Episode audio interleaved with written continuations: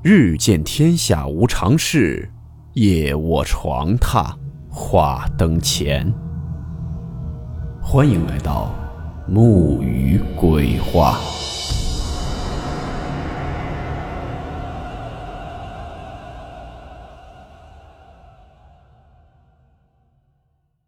大家好，我是木鱼。故事开始前呢，给大家通知一件事情。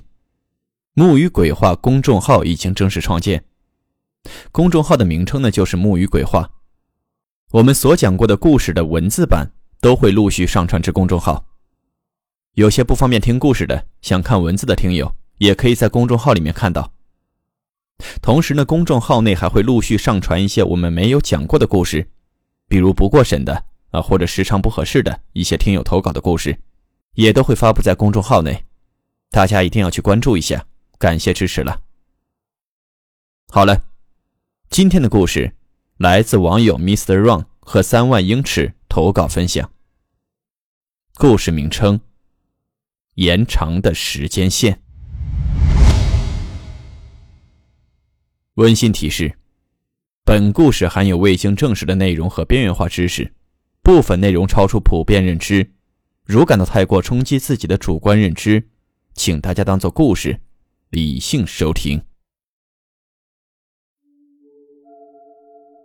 听说近年诺贝尔物理奖的量子纠缠是可以从某种角度证明平行世界存在的。我不知道接下来要说的事情是我自己的原因，还是真的有平行世界一说。特别是我这两天看了许多关于后世的视频，越来越觉得这个世界应该不只存在我们一个空间。我老家是在南方的沿海城市，在当地呢有一些关系。毕业以后算是子承父业，做起了工程项目。一八年的时候买了一辆二手的别克老君越，这车子想必大家也知道，实打实的油老虎，所以不是天气特别热，根本不舍得开空调。另外，工程类项目拜访政府领导也是正常不过的事情，就是他们的午休时间很长。一般十一点半下班，两点才上班，所以这段时间我一般开车到树荫下面，熄火开窗，也美美的睡个午觉。第一次进入平行空间，我是无意识的。当时是深秋，秋高气爽，阳光透过树叶照进车子里面，也是非常的舒服。不知不觉我就睡着了。等我醒来的时候，我发现天色已经很晚了。当时心里想着，完了，约了人家领导，怕不会把别人放鸽子了吧？确实身体也很紧张，毕竟怕回去被我老爸骂。于是我开始手忙脚乱找起手机来，可是找了半天都没找到手机。车里面的石英表偏偏在这时候坏掉了，时间停留在十二点二十分。于是我就下车想去门卫那儿看看现在是几点钟。等我脚踏出车门，我就感觉不对劲了。一八年市中心的街道，怎么还会有泥沙路呢？而且还是刚下过雨、泥泞不堪的那种。没等我多想，迎面走过来一个人，各处透着古怪。这人一身中山装，戴着一副金边的眼镜，面部呢非常干净，甚至有些苍白。我看着他的眼睛，有种说不出来的违和。他的眼白很浑浊，而且瞳孔极大。终于，我鼓起勇气，用本地话问他：“啊，我说领导现在几点了？”他看着我笑了笑，说：“小伙子这么早就来了，来找人啊？”这么早？看这天色，我判断最起码也是下午六点左右了。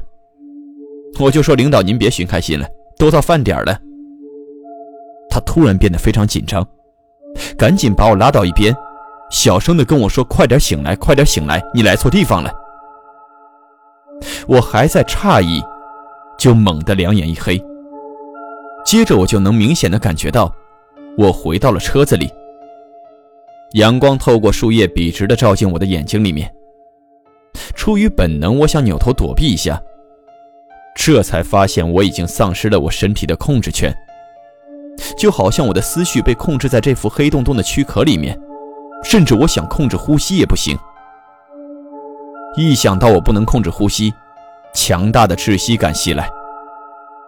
我想控制自己的手指掐我自己一下，结果我就像操纵着一个失灵的鼠标。明明我已经把光标移动到了手指这个软件上，但是无论如何做不出双击的动作。我知道可能会有人觉得我被鬼压床了，事实上我从小就被鬼压床，所以我门儿清，鬼压床很容易就会被我挣脱出来。这次不一样，这次更像我是个植物人，整个灵魂像是被封印在了身体里面。这种窒息的感觉持续了三秒左右。我紧张的不行，最后实在是没办法了，我心一横，大声喊了出来。醒来以后，我后背全湿了，脑瓜子嗡嗡的。长舒了一口气以后，我觉得可能是在车里面容易缺氧吧，因为怕被偷东西，我车窗只摇下来三公分左右。我瞟了一眼石英表，时间显示的刚好是十二点二十分。我脑子嗡了一下。也许我的梦境是真的。有了这一次经验，后来我午休的时候会把后车窗开到十公分左右，心想这总不会再缺氧了吧。然而，打脸来的非常快。时间仅隔了三周，我跟我们公司施工人员为了确认最后一块房区的走线问题，又去拜访了那位领导。本来约的是十点四十分，因为他临时有个会议。又不得不等到下午两点。这里有朋友会问，为什么不下午再来呢？因为虽然是一个市的，我们公司距离街道办事处足足有四十公里的路程，来回也比较麻烦。于是我们决定在门口树荫下面休息一下。其实我还是心有余悸的，毕竟我旁边坐着一个人呢，我也不能太怂。很快睡意就来了。我听着旁边这哥们儿的鼾声起起伏伏，慢慢的思绪也沉了下去。这一次我有提防，所以我不敢睡得太死。也正是这一次，我找到了平行世界的临界点。大家不妨比较一下，自己睡觉的时候跟我有没有不一样的？我全身放松以后，接下来自己的意志也会慢慢消失下去。最终达到一种黑暗的睡眠状态。我想，大概是我的大脑释放了一些信号，让我的意志能变得平和，导致在我睡觉的时候不会突然醒来。就好像如果做梦了，就是这个信号压不住自己的意志了。往往做梦的时候，就是我们快醒来的时候。我发现意志慢慢消失的时候，会有两条岔路，一条是睡眠，另一条。我的意志告诉我别去，去了就醒不来了。而且，后来我每次尝试想走那条岔路的时候，我的身体就会不由自主的会冒冷汗，提醒我千万别去。而那种窒息的感觉又会涌上心头。我不明白，难道连我自己意志的控制权也没有了吗？于是就在那次，我鼓起勇气，任由意志沉下去。慢慢的陷入这段黑暗的空间里面，越沉越深，越沉越深。突然，天色黑了，我很兴奋，因为我知道我又来到这个地方了。那个金丝眼镜的领导也如约出现。我问了他很多问题。我们所在的这个三维世界其实就是准线，他所在的时空间是从朱元璋时代开始，从我们的时间轴分叉出去的。但是后来世界的进程发生了一点差别，科技进步的速度、思想发展的速度以及各国之间爆发的战争都出现了偏差。其实现在他们已经是二零四八年了，也就是说，目前他们的科技水平还停留在民国时代。当时我们的祖国刚刚经历了王朝瓦解，新的思想刚刚涌现的时候，所以满清的闭关锁国导致列强入侵是必然的。想到这儿，我还是捶胸顿足，但是也没办法。另外，我还知道，自从他们这个平行世界与我们分叉之后，这个世界的人就不吃东西了。上次吃饭还是明朝的史料里面，所以饭点儿这种说法，在他们眼里就是世界未解之谜。然而他看到我的穿搭，又不像是明清以前的，所以他立刻反应过来，我应该就是未来而来的人，因为他也曾经到过另一个平行空间，但是他可能到了更近现代的时期，这时候已经有汽车了，他出于害怕就没有再去一次。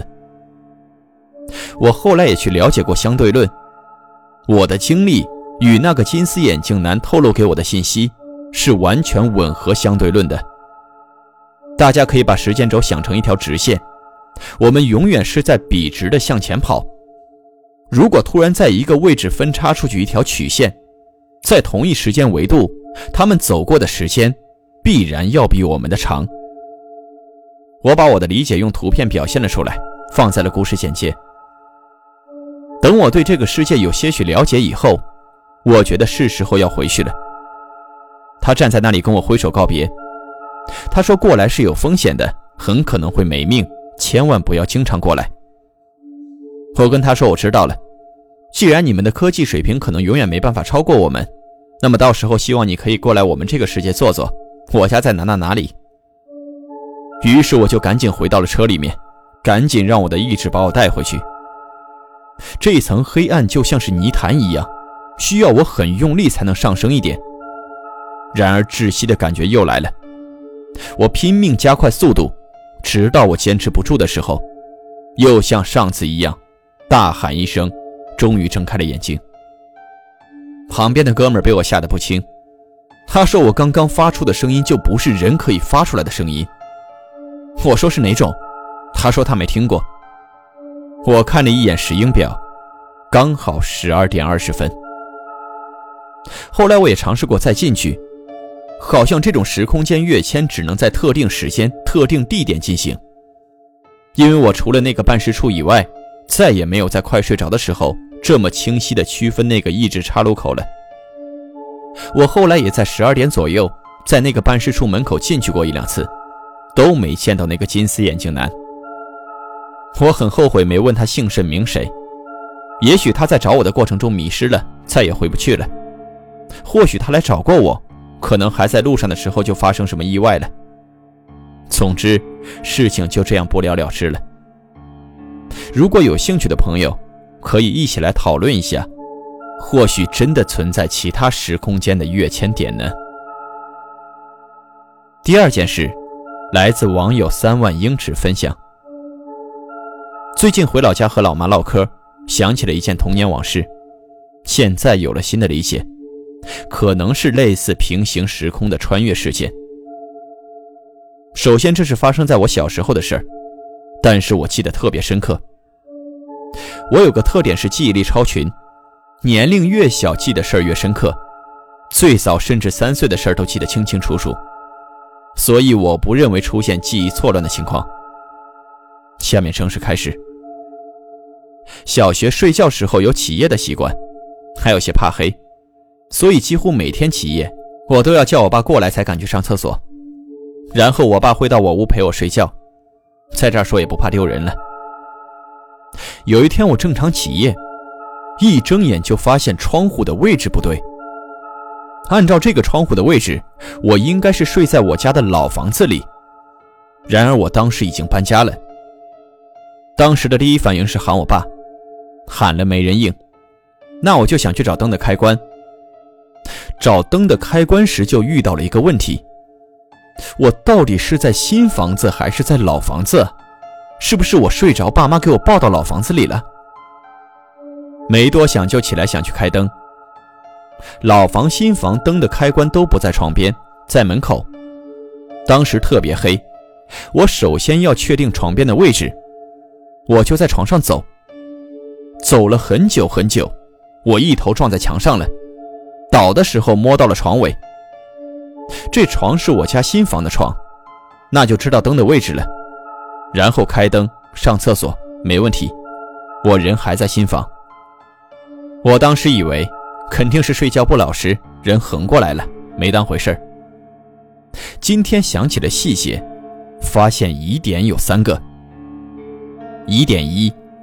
我家的老房子是普通的窗户，而我家新房窗户上是装了一个空调的窗机的。窗机是现在已经淘汰的空调，室内的空调和室外机是一体的。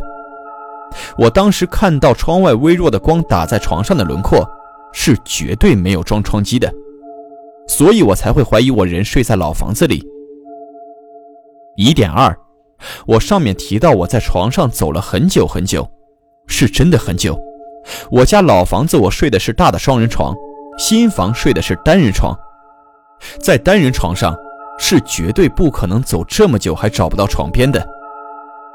这个寻找床边的时间，哪怕是在我家老房大双人床上走，早也就走到床边了。给我的感觉是这床出奇的大。疑点三，我就算在新房横过来睡，我看到的窗户也不可能在那个位置啊，很明显就是老房窗户的位置。按照目前的条件，我醒来的时候一定不是在新房，可能是老房。也可能是类似老房的空间，而我撞墙的时候一定是在新房。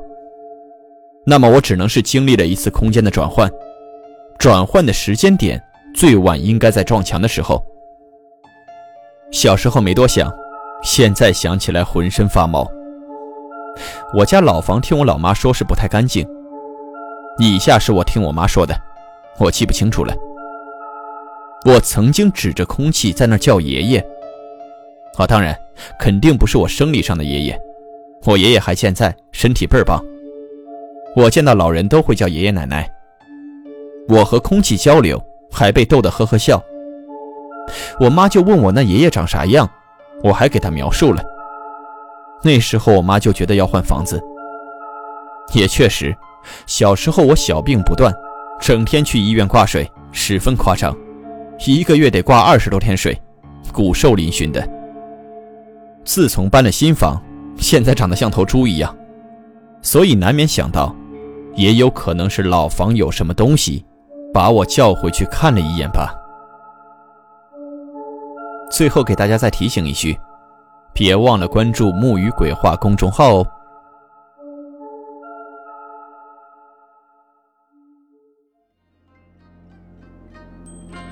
好了，我们今天的故事到此结束，祝你好梦，我们明晚见。